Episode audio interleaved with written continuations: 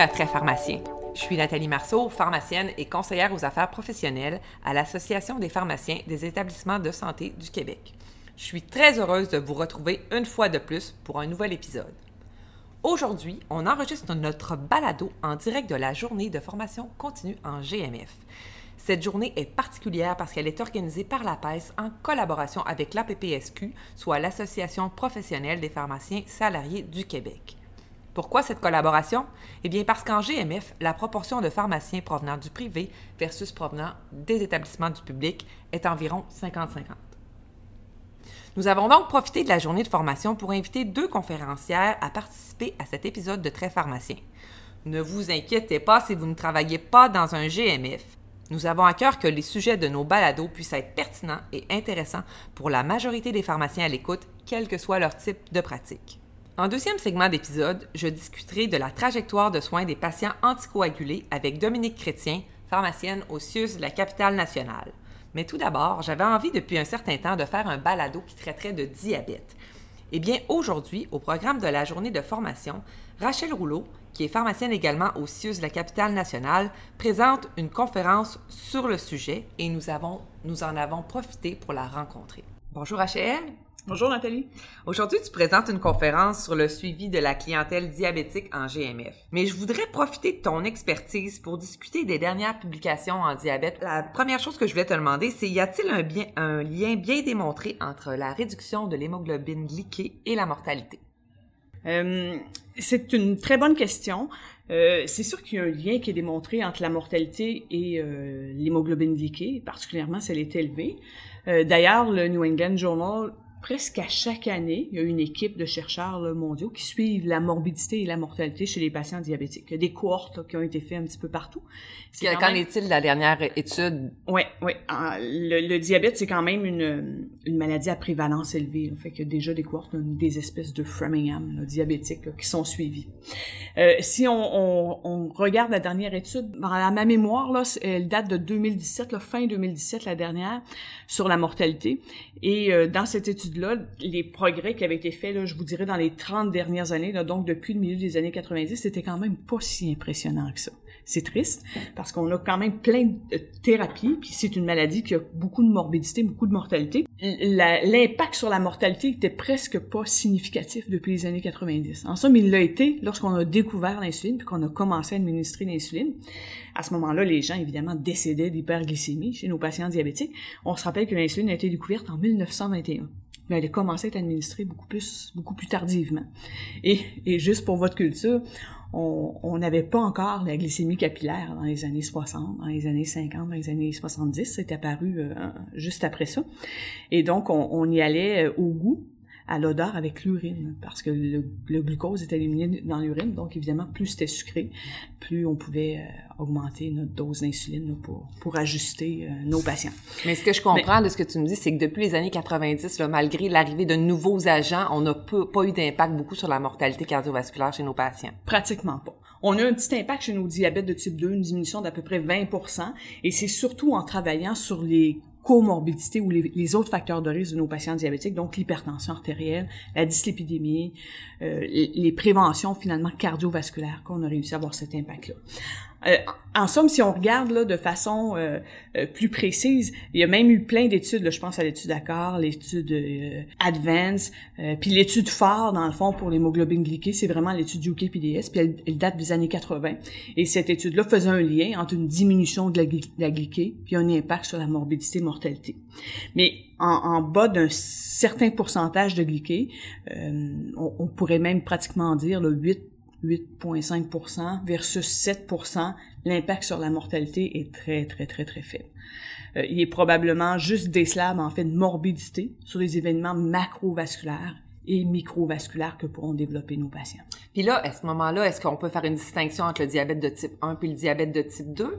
Est-ce que la réduction de la mortalité était davantage chez les patients de diabète de type 2 parce qu'on a contrôlé les, les comorbidités? Oui. Ou, euh... Oui, tout à fait. C'est exactement ce qu'on observe là, dans le dans les, euh, la- les tendances au niveau de la mortalité. OK, mais alors, avec ce que tu me dis, là, qu'est-ce que je devrais penser des nouveaux agents sur la réduction de la mortalité cardiovasculaire? Là? Tu sais, je pense aux, aux nouveaux agents tels les incrétines euh, ou les inhibiteurs du DPP4. Ben, on avait bien besoin de ces nouveaux agents-là. En somme, il y a trois euh, catégories de nouveaux agents, là, ou, on peut dire même deux. là. Les premiers, on pourrait les appeler les, euh, les glyptines, donc les inhibiteurs du DPP4 et les analogues du GLP1. Et la deuxième classe, ce sont les glucosuriques, là, les SGLT2, les euh, inhibiteurs du sodium glucose cotransporteur au niveau rénal. Euh, ce qui est intéressant, puis on en avait grandement besoin. Il y a des études, là, une en 2014 qui est intéressante. Il y a probablement 11 mécanismes différents qui pourraient expliquer le diabète. Et, peut-être même que ça pourrait être 11 maladies différentes jusqu'à un certain point. Ils sont pas toutes identifiées. Je vous parlerai un petit peu plus tard d'une étude plus récente là, là-dessus. Euh, mais euh, donc, les, les glucosuriques agissent à un autre endroit pour euh, améliorer le nocif de, glycémie. Et si on décortique ces trois nouvelles classes-là, commençons par la plus simple, les inhibiteurs du DPP4, la première d'ailleurs qui est sortie euh, au niveau de ces trois nouvelles classes-là.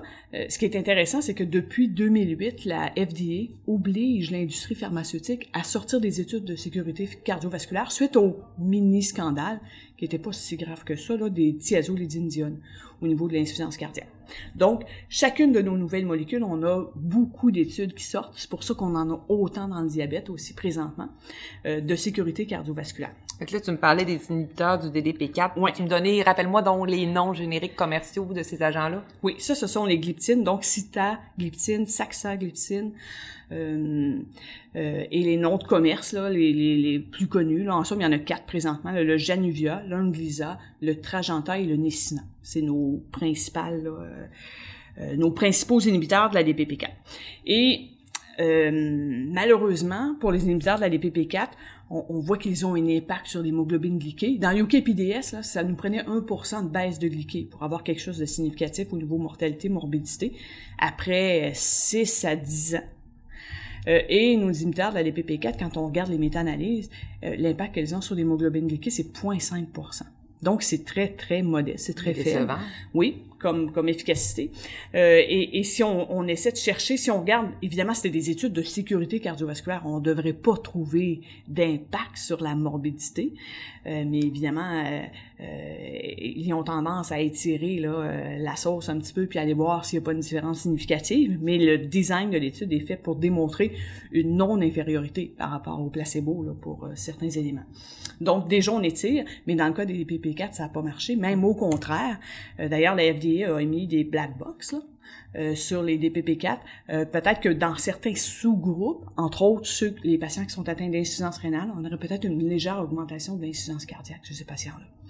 Donc, pour moi, les DPP4, c'est des médicaments qui sont quand même un peu dispendieux, qui ont peu d'efficacité, puis qui n'ont pas de bénéfices micro et macrovasculaires en termes de morbidité puis de mortalité chez nos patients diabétiques.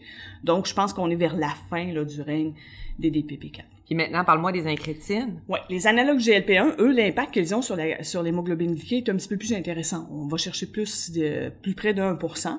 On a aussi un impact favorable sur la perte de poids, euh, puis sur d'autres éléments. Euh, et ça, on, voit que ça leur sortit dans les études de sécurité cardiovasculaire. D'ailleurs, les, analogues GLP1 ont, démontré leur sécurité hors de tout doute. Toutes les études ont été euh, neutres, donc aucune qui a des, des effets euh, négatifs.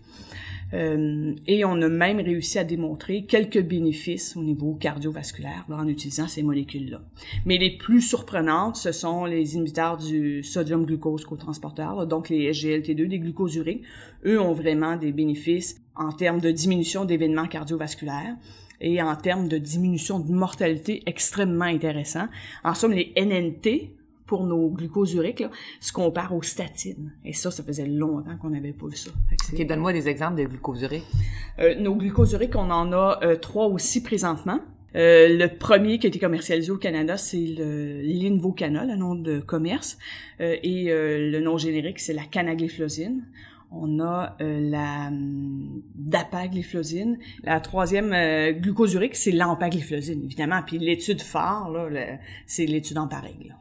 En 2018, l'American College of Physicians a publié ses lignes de traitement sur le suivi de l'hémoglobine glyquée et les cibles de glycémie. Puis on vient de discuter pas mal de l'hémoglobine glyquée puis de l'importance des chiffres. Qu'est-ce qu'ils en pensent, l'American College of Physicians? Euh, oui, donc c'est un site euh, très intéressant, une publication intéressante qui, risque d'influencer nos prochaines lignes directrices qui, seront publiées incessamment. Euh, ça a été publié dans l'Ianal euh, non, euh, de médecine interne. Euh, vous aurez l'hyperlien de toute façon à la fin du podcast si jamais vous êtes intéressé. Moi, il y a trois éléments que je retiens de cette publication-là.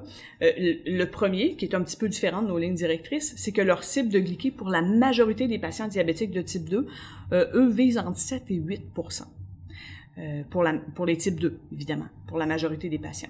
Deuxième élément qui est extrêmement intéressant dans leurs recommandations, c'est que lorsque la glycée est en bas de 6,5% on devrait diminuer l'intensité de notre traitement, donc enlever des hypoglycémies en haut. Et ça, on peut le voir euh, chez certains euh, types 1, évidemment, parce qu'ils vont faire des hypoglycémies, puis là, c'est dangereux même pour la mortalité. Euh, on le voit aussi chez certains types 2 quand ils perdent du poids. Et aussi chez des personnes âgées qui vieillissent. L'hémoglobine glyquée, euh, des fois, on peut tout enlever des traitements. Ils sont comme plus diabétiques, là, ou ils mangent tellement peu de glucides qu'ils n'ont plus besoin de traitement pharmacologique pour, euh, pour contrôler, pour maîtriser leur glycémie. Et le troisième élément, euh, qui est intéressant aussi dans leur publication, c'est qu'ils nous suggèrent en haut de, les patients qui sont plus fragiles, qui ont une espérance de vie limitée moins de 10 ans ou qui ont 80 ans ou qui vivent dans des euh, dans des résidences de soins de longue durée, euh, ils suggèrent de ne même plus suivre l'hémoglobine glyquée pour ces patients-là, mais de se référer plus à la glycémie puis au confort du patient. Donc, est-ce qu'il est confortable avec une glycémie à 10? Oui, fine, on, laisse ça comme ça, on fait pas d'hémoglobine glyquée aux 3-6 mois. Ça, c'est quand ils ont une espérance de vie relativement limitée. Oui, mais euh, mais il y en a quand même beaucoup d'hémoglobine glyquée qui sont faites en soins de longue durée, euh, beaucoup de glycémie capillaire aussi qui sont faites pour les patients, puis on cause beaucoup de d'hypoglycémie en, en, voulant maintenir nos traitements alors qu'on devrait viser juste le confort, parce qu'une glyquée à 8 puis une glyquée à 7 au bout de 10 ans là, euh, on n'a pas d'impact au niveau des événements macrovasculaires. Donc, on n'aura pas plus d'ABC, plus d'événements coronariens. On va juste avoir des risques. Peut-être un petit peu plus d'événements microvasculaires, donc des rétinopathies, des néphropathies, des choses comme ça, mais, mais c'est très faible comme, comme impact. Puis parce qu'on parle de prélèvement, dis-moi donc, c'est quoi les recommandations là, quant aux tests d'hémoglobine glyquée? quand est-ce qu'on devrait les faire? C'est quoi la fréquence suggérée? Oui. Euh, ben, nos lignes directrices sont peut-être un petit peu plus agressives, mais en, règle générale, les scientifiques s'entendent pour dire que euh, si un patient est stable, on n'aurait pas besoin de faire plus de glyquée qu'aux six mois. Donc, deux par année, c'est suffisant lorsque le diabète est stable. En début, évidemment, ou lorsqu'il est instable, on pourra en faire aux trois mois. Puis, comme mentionné, ben, lorsque l'espérance de vie est limitée moins de 10 ans, mais limitée, c'est moins de 10 ans, c'est quand euh, c'est quand même long. Euh, lorsque nos patients sont en soins de longue durée, euh, des, éléments comme ceux-ci, on n'aurait même plus besoin de suivre l'hémoglobine glycosylée. Merci Rachel. Écoute, dernière étude dont j'aimerais que tu nous parles, c'est l'étude publiée dans The Lancet qui définit le diabète en cinq sous-groupes ou clusters oui, très intéressante aussi. On, on, on, y a fait référence là euh, en début euh, de, d'entrevue. euh, cette étude-là a été publiée en mars 2018, donc c'est vraiment tout tout tout récent.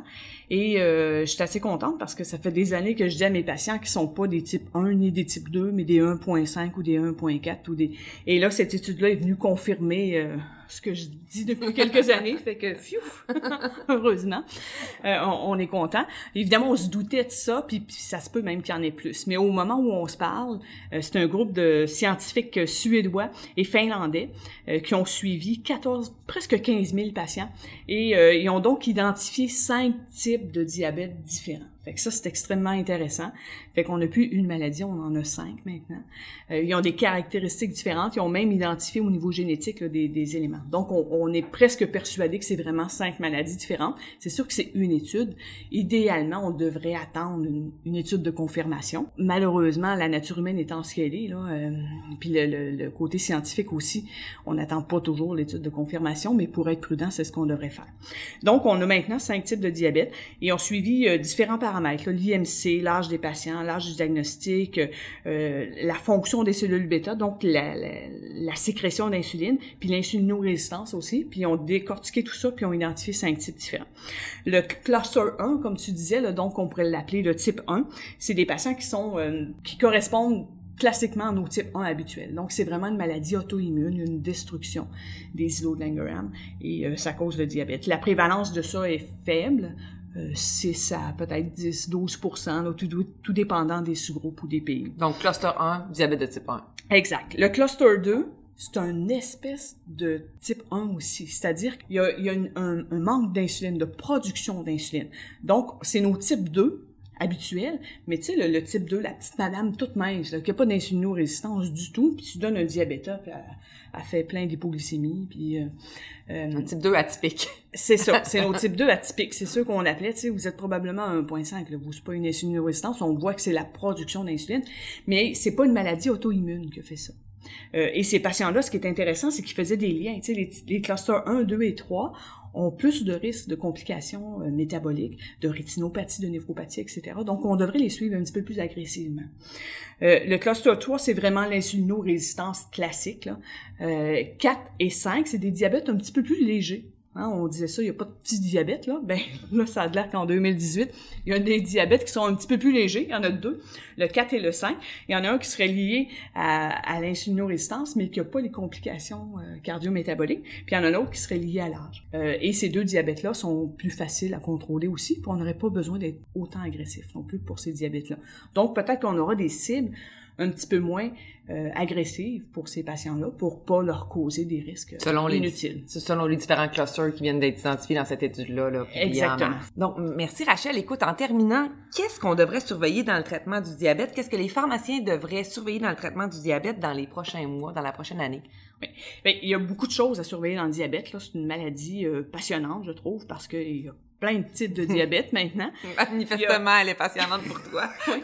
il, y a, il, y a, plein de médicaments aussi pour traiter cette pathologie-là. Il y a au moins 7 ou 8 classes d'hypoglycémie en haut. Et ça, c'est au Canada. Aux États-Unis, il y a même d'autres classes d'hypoglycémie en haut euh, qui sont reconnues comme ça, qui ont des indications officielles et qui ne sont pas au Canada. Je pense entre autres au Lodalis. C'est une résine hypocholestérolémiante.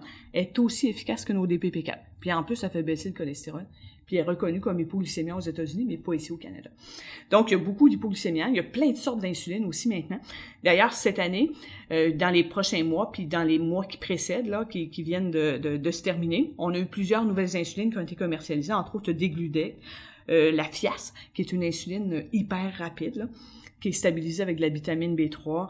Euh, il y a eu, il y aura des combinaisons d'insuline avec des analogues du GLP-1 le dégludec avec le liraglutide, puis il y en aura aussi avec la dlargine, le lixénatide, qui sera le, le soliquois. Donc, il y a plein de nouvelles euh, insulines ou combinaisons qui seront disponibles, et c'est sûr qu'on aura probablement des lignes directrices canadiennes qui seront mises à jour en fonction de toutes ces nouvelles données-là qui viennent d'être publiées. Je te remercie, Rachel, c'était très intéressant. Merci d'avoir partagé ton expertise avec nous. Ben de rien, ça me fait plaisir.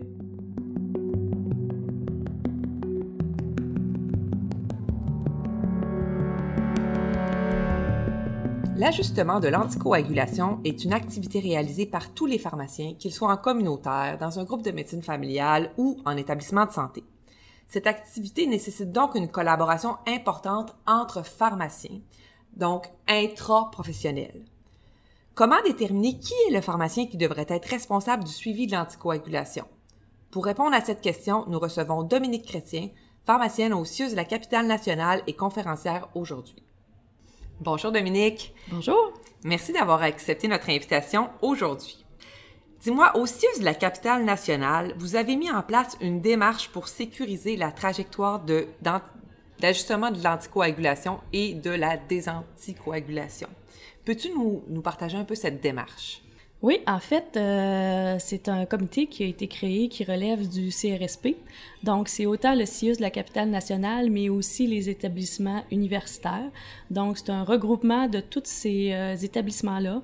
Euh, sur le comité, il y a autant des pharmaciens communautaires que des pharmaciens d'établissement. Il y a des médecins spécialistes, des médecins généralistes, des infirmières de GMF et des infirmières de liaison. Donc, on est toute une équipe interdisciplinaire de différents niveaux de soins euh, qui travaille ensemble à structurer la démarche, la structurer plutôt la trajectoire de soins des patients qui sont anticoagulés, autant par le coumadin que par euh, un anticoagulant oro direct. OK. Est-ce que tu peux nous partager un peu la vision du rôle des différents pharmaciens face à l'anticoagulation, la vision dans votre comité? Oui, tout à fait. En fait, euh, au départ, euh, dans la capitale nationale, euh, nous, on avait encore une structure de soins où les patients étaient beaucoup pris en charge par les établissements, comparativement à d'autres régions où je sais que il y avait, depuis quelques années, il y avait plus du tout de prise en charge, mais nous, il y avait encore une bonne proportion de patients qui étaient pris en charge par le CHU de Québec et l'UCPQ. Euh, puis euh, l'objectif, dans le fond, c'est d'essayer de voir comment on peut inverser cette pyramide-là, puis faire en sorte que tous les patients sont stables, qui nécessitent pas l'expertise d'un pharmacien d'établissement, soient maintenant suivis plus en première ou en deuxième ligne, donc par un pharmacien communautaire euh, principalement, et au besoin seulement par un pharmacien GMF pour des patients beaucoup plus compliqués, qui ont des caractéristiques physiologiques qui demandent d'avoir accès à un dossier médical ou euh, toute autre caractéristique qui nécessite là, plus une intervention interdisciplinaire avec le médecin traitant et le pharmacien GMF. Peux-tu me donner un exemple concret, mettons, de, du suivi pour un pharmacien communautaire? Oui, ben en fait, les pharmaciens communautaires, pour nous, c'est la grande majorité des patients qui devraient être suivis par eux. Donc, euh, tous les patients, si on pense au niveau de soins de l'OPQ qui ont été euh, publicisés, euh, tous les patients stables, finalement, qui n'ont pas de variation dans leur état de santé ou dans leurs médicaments, euh, peuvent très bien être suivis de façon très sécuritaire par un pharmacien euh, communautaire. par contre, lorsqu'on parle plus d'une intervention GMF, c'est un patient qui se déstabiliserait et qui euh, pour lequel l'expertise d'un pharmacien de GMF serait nécessaire. Donc, je te donne un exemple. Un patient, par exemple, qui, qui est stable depuis un certain temps avec son anticoagulant oral direct, mais qui a quand même 90 ans, puis qui se met à saigner. Donc, euh, des épistaxis euh, fréquents, il se rase, puis là, tout d'un coup, ça saigne plus, puis il en parle à son pharmacien communautaire, puis il dit qu'il est tanné de prendre ces, ces pilules-là, puis il se demande pourquoi il saigne tout d'un coup. Ben là, c'est peut-être difficile pour un pharmacien communautaire d'intervenir, puis de dire quoi euh, auprès du patient. Donc, je pense que de référer au pharmacien euh, GMF pour que lui puisse prendre ça en charge et évaluer d'un, est-ce que le patient doit être encore anticoagulé et si c'est encore la bonne molécule pour lui pour être faite par un pharmacien GMF, par exemple. Pour ce qui est des pharmaciens d'établissement, ben, des critères ont été établis avec les CMDP de, de, toutes les centres à Québec. Donc, à Québec, c'est facile. Il y a le CHU de Québec et l'UCPQ. Mais il a quand même fallu que ces deux établissements-là s'entendent pour harmoniser leurs critères de suivi. Ce qui n'est pas ben, toujours une mince affaire. Pas du tout. Hein, on sait que euh, chacun a ses cultures puis euh, ses, ses, mentalités, mais euh, ça, ça, a été fait, puis finalement, ça, ça s'est quand même bien passé. Et euh, donc, il y a des critères qui sont très, très, très spécifiques et qui nécessitent une expertise vraiment très pointue d'un patient d'établissement. Donc, des patients compliqués ou qui sont à risque de saignement dû à un post-op immédiat, par exemple, d'une chirurgie qui, qui, a saigné particulièrement, ou euh, un patient avec de multiples comorbidités. On pense à l'UCPQ, là, des patients qui ont deux valves euh, mécaniques, puis qui ont déjà thrombosé leurs leur valves, puis que là, ils ont besoin d'avoir un suivi plus serré. Souvent, en fait, ça prend aussi l'expertise du spécialiste médecin pour pouvoir suivre ce, ces patients-là. Donc, ce pourquoi ça prend aussi l'expertise du spécialiste pharmacien pour le faire. C'est intéressant. Dis-moi, je sais que vous avez également conduit ou effectué un audit auprès de 50 patients afin de vérifier la sécurité de la trajectoire de soins. Quels ont été les résultats de cet audit-là? En fait, euh, cet audit-là a été fait principalement euh, pour vérifier la sécurité de la désanticoagulation dans les établissements de santé, euh, parce que via nos programmes cliniques d'anticoagulothérapie, parfois on, on, était mis devant le fait qu'il y avait eu euh, des euh, malheureusement des erreurs dans les choix de, de désanticoagulation, euh, parce que de un, soit parfois par méconnaissance, mais parfois parce que personne s'en était vraiment occupé et que euh, souvent, c'est juste un aspect qui est pris en considération. C'est-à-dire que le chirurgien qui va opérer, lui, il pense juste à son risque hémorragique et il pensera beaucoup moins au risque thromboembolique, alors que euh, pour le médecin de famille ou l'interniste qui voit le patient, lui, c'est beaucoup le risque thromboembolique qui le préoccupe. Fait qu'il faut retrouver le juste milieu là-dedans. Et quand on a fait les audits, euh, on s'est aperçu qu'il y avait effectivement des problèmes importants, donc des patients qui arrivaient pour passer des colonoscopies, qui n'avaient pas été désanticoagulés. Pourtant, une secrétaire l'avait appelé coagulé. Hein. C'était pas des professionnels qui étaient impliqués là-dedans, c'était des secrétaires qui appelaient pour dire bon ben monsieur un tel, vous arrêterez votre coumadin cinq jours avant, mais le patient il a 80 ans, il a une dosette, il y a aucune prescription qui est envoyée à sa pharmacie communautaire, donc il, est arrivé puis il y avait pas, ils sont pas des anticoagulés, et pourtant il avait fait toute la préparation intestinale, et là ben on doit céduler un autre rendez-vous pour pouvoir enlever les polypes parce que on s'est aperçu que le patient avait des polypes puis il devait euh, donc euh, être enlevé. Donc là, une deuxième préparation intestinale chez un patient de 80 ans, euh, donc c'est pas risques, des risques importants. Donc on ajoute. Tout à fait. Puis d'autres patients qui sont présentés à l'urgence avec des saignements alors que euh, c'était bien écrit au dossier qu'il y avait euh, il y avait un risque de saignement plus élevé dû à la procédure qui avait été plus difficile. Donc on aurait dû reporter la reprise de l'anticoagulant, ce qui n'avait pas été fait. Euh, puis autant des, des, des, thromboembolies, embolies, TVP post-op parce qu'on n'avait pas fait de pont avec un héparine de faible poids chez un patient à risque. Donc c'était un peu inquiétant. Qu'est-ce que vous allez faire pour essayer d'améliorer la sécurité des soins au niveau de l'anticoagulothérapie? À Québec? En fait, euh, ce qui a été déterminé, entre autres pour la désanticoagulation, c'est de faire des ordonnances euh, individuelles euh, pré-imprimées qui, qui vont être communes pour l'ensemble des sites et pour l'ensemble des GMF aussi.